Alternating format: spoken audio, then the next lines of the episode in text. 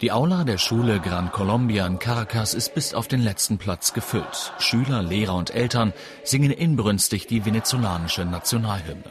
Es geht schließlich heute auch um ein nationales Projekt. Bildungsminister Hector Navarro hat sich angesagt, um Fragen zu dem neuen Bildungsgesetz zu beantworten.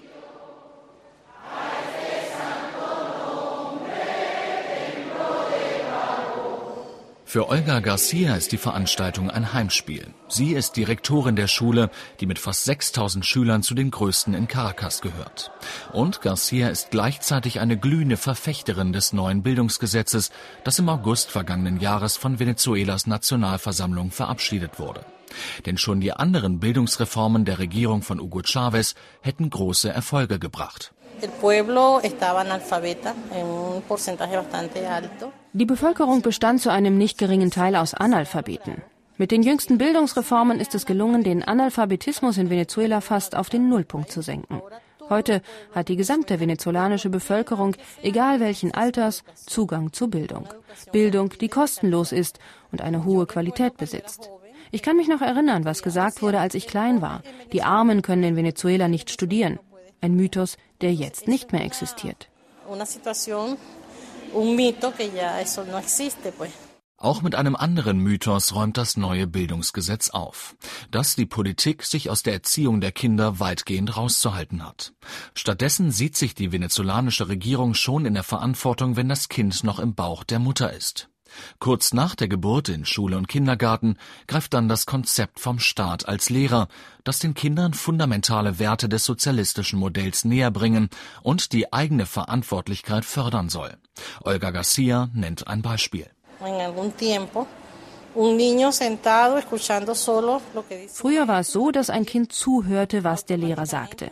Und wenn der Schüler das gut wiederholen konnte, bekam er auch eine gute Note, wenn nicht, eine schlechte. Mit dem Gesetz ist jetzt alles anders. Der Schüler legt zusammen mit dem Lehrer fest, was er selbst lernen will. Dafür bilden wir die Schüler und Lehrer aus. Seit drei Jahren machen wir das bei den Lehrern. Auch Carmen Blanco ist Feuer und Flamme für das neue Bildungsgesetz. Früher war sie selbst Schülerin hier, heute ist Blanco Erzieherin für zwei bis sechsjährige Kinder in einer Vorschule, die eng mit Gran Colombia kooperiert. Dieses Gesetz wird so etwas wie ein Schutzschild sein. Damit legen wir den Grundstein dafür, uns zu verteidigen. Gegen den Terror und die Gewalt, die von den Medien transportiert werden. Gegen die falschen Werte, mit denen unsere Kinder und Jugendlichen aufwachsen und die sie abhängig vom Kapitalismus machen. Es wird sicherlich ein Prozess sein, die Gesellschaft zu erziehen. Eh, Bei den Anhängern von Hugo Chavez ist dieser Prozess in der schon weit fortgeschritten. Weg vom Individualismus und vom Wettbewerb, die Grundlage des verhassten Kapitalismus, hin zur sogenannten bolivarianischen Doktrin, auf der alle Lehrpläne an den Schulen beruhen, was immer das auch genau bedeuten soll. Für die Chavez-Anhängerin Gladys Molina verkörpert das neue Bildungsgesetz nicht nur die Seele der sozialistischen Revolution, sondern ist auch ein Sieg über die Oberschicht, die lange in Venezuela das Sagen hatte. Sie wollen uns weiter mit den Füßen treten, wie sie es die ganze Zeit gemacht haben. Aber jetzt sind wir aufgewacht. Wir sind aufgewacht mit Würde und mit Liebe. Einen Präsidenten wie diesen haben wir nie gehabt und werden wir nie wieder haben. Und deswegen werden wir unser Leben geben, um diese Revolution und diesen Sozialismus zu verteidigen. Heute haben wir einen herausragenden Führer, unseren Kommandanten Hugo Rafael Chavez Frias. Ob es Ihnen gefällt oder nicht, das ist der Mann, den wir hier haben wollen. Und wir sind die Mehrheit. Teodoro Petkov gehört zu den Venezolanern, die Hugo Chavez nicht als Präsidenten haben wollen.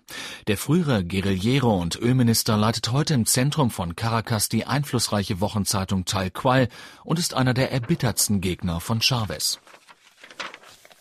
Petkov blättert in der kleinen zehnseitigen Informationsbroschüre, die die Regierung herausgegeben hat und in der sie die größten elf Vorwürfe der Opposition gegen das Bildungsgesetz auflistet und entkräften will. Doch schon beim ersten Punkt widerspricht Petkov. Hier steht, dass es sehr wohl eine Diskussion gegeben hat mit verschiedenen Bildungseinrichtungen über das neue Bildungsgesetz. Das ist eine Lüge. Es hat nie eine Debatte mit denjenigen gegeben, die eine andere Meinung hatten.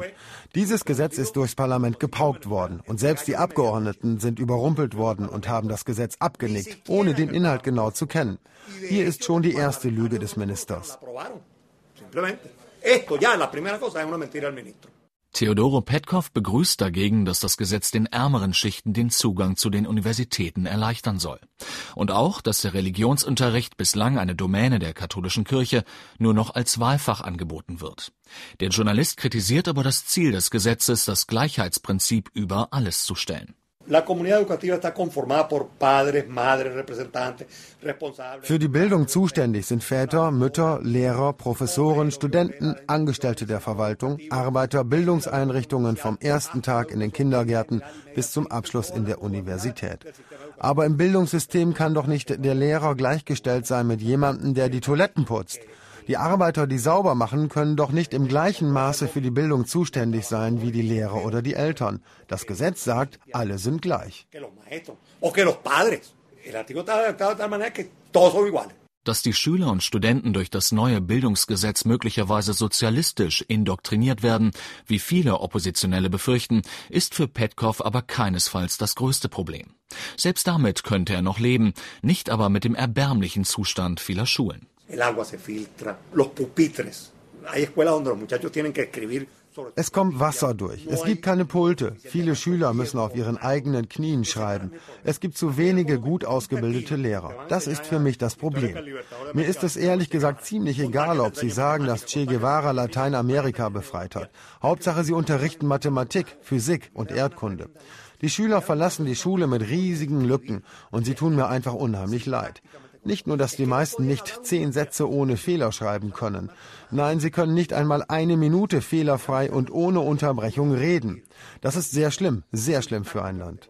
Es que no podían hablar un minuto seguido con fluidez. Y eso es muy grave, muy grave para, para un país. Vor allem die Studenten gingen gegen das Bildungsgesetz, das im Rekordtempo durch das Parlament gepeitscht wurde, auf die Straße.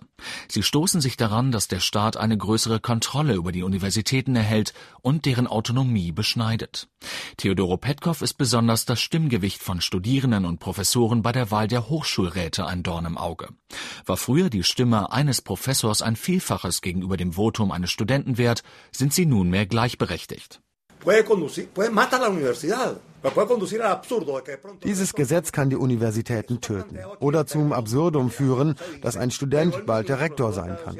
Das wird natürlich hier schön mit allgemeinen Worthülsen umschrieben, aber der Bildungsminister hat ja schon gesagt, es sei demokratisch, wenn jeder Student sich einmischt. Dieses Konzept ist doch nicht demokratisch, das ist pure Demagogie. Das bringt das Konzept der Universitäten um. Die Studenten sind doch nur vorübergehend an der Hochschule. Fünf Jahre. Die Professoren dagegen ihr ganzes Leben. Also ist es nur logisch, dass pro Professor lediglich eine bestimmte Anzahl von Studenten wählen darf. Bis jetzt waren es 25 Studenten für jeden Professor.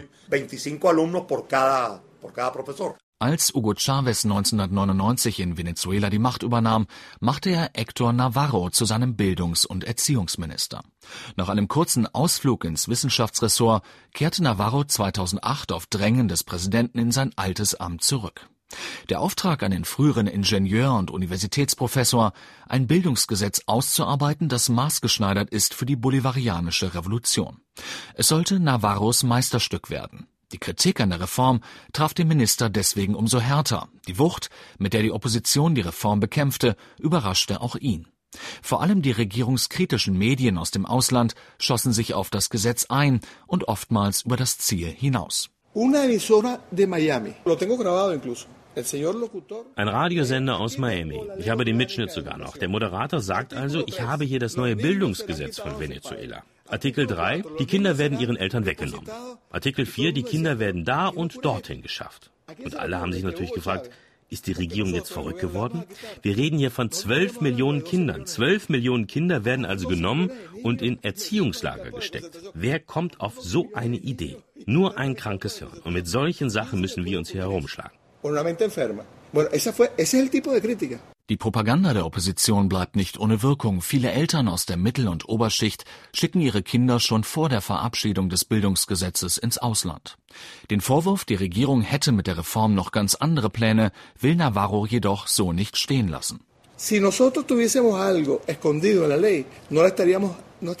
Wenn wir wirklich etwas zu verbergen hätten in diesem Gesetz, würden wir doch nicht die Anstrengung unternehmen, es in ganz Venezuela zu verteilen. Außerdem, die Rechte hat gerade gefälschte Exemplare des Gesetzes in Umlauf gebracht, in denen einige Artikel geändert wurden und verkauft diese jetzt im östlichen Teil von Caracas. Die Opposition und die Medien führten eine Schmierenkampagne, beklagt Hector Navarro. Die Gegner bekämpften dabei sogar einen Gesetzesartikel, der genauso bereits im alten Bildungsgesetz stand. Bei dem Streit gehe es deswegen vor allem darum, welches Erziehungsmodell denn nun das bessere sei. Aquí estamos frente a dos modelos, o sea, dos modelos enfrentados. Un modelo de la educación hier stehen sich zwei Modelle gegenüber. Ein Erziehungsmodell, das ich noch nicht einmal neoliberal nennen würde, sondern super neoliberal, das nordamerikanische Modell, wo jeder in der Erziehung tut, wozu er gerade Lust hat. Jede Schule macht ihr Ding. Es gibt keine Regulierung, von der Orientierung ganz zu schweigen. Und wer Geld hat, zahlt seinen Kindern die beste Ausbildung und schickt sie auf die besten Schulen. Die anderen gehen auf die Schulen, die sie sich leisten können, haben aber später meist keine Chance, auf die Universität zu gehen. Mit etwas Glück auf eine staatliche Hochschule, aber die meisten Universitäten und Schulen sind privat. Das ist ihr Modell.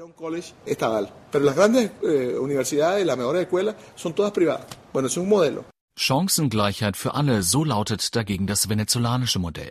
Meinungsfreiheit für alle bedeutet das aber nicht. Die Verbreitung von Ideen, die sich gegen die Politik der Regierung richten und somit auch gegen die bolivarianische Revolution und den Sozialismus des 21. Jahrhunderts, sind verboten. Selbstverständlich muss der Unabhängigkeitsheld Simón Bolívar auch für das neue Bildungsgesetz herhalten. Nosotros. Wir wollen, dass jedes Kind ein Bolivar wird, dass jedes Kind in der Lage ist, sich selbst zu befreien. Die Idee dahinter ist, dass die Gesellschaft sich permanent revolutionieren muss. Und das beginnt in der Schule. Von einer traditionellen Schule, die den Status bewahrt, die die Herrschaft einiger weniger sichert, die dafür sorgt, dass die sozialen Klassen getrennt bleiben, hin zu einer Schule, die wir errichten wollen. Einer Schule der Gleichen, in der jeder die gleichen Rechte hat. Wir wollen also einen absolut humanistischen Bildungsansatz in die Tat umsetzen. Und das ist im Wesentlichen die bolivarianische Revolution. Y esa es esencialmente la revolución bolivariana.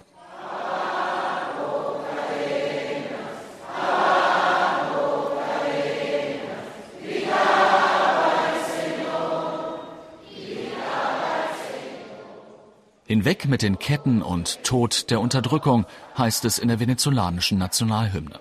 Appelle, die sowohl die Anhänger von Hugo Chavez als auch seine Gegner für sich reklamieren. Die einen wollen, dass Chavez das Präsidentenamt auf Lebenszeit ausübt, die anderen möchten ihn lieber heute als morgen loswerden. Venezuela war wahrscheinlich noch nie so tief gespalten wie jetzt. Der immense Widerstand gegen das Bildungsgesetz seitens der Opposition ist daher für den Journalisten Teodoro Petkov auch nicht weiter verwunderlich. Ahora, por supuesto, nosotros tenemos un dicho en español.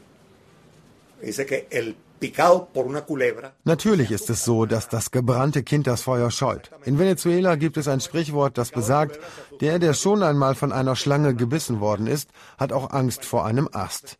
Es gibt einfach sehr viel Misstrauen hier. Die Leute fragen sich, was steckt hinter diesem Gesetz? Ich glaube, die Regierung zielt darauf ab, das Bildungssystem zu benutzen, als ideologischen Apparat. Der Geist dieses Gesetzes ist von einer Regierung, die autoritär, autokratisch und militärisch ist und die nun mal einen starken Hang zum Totalitären hat. Autocrático, militarista y con una fuerte propensión totalitaria.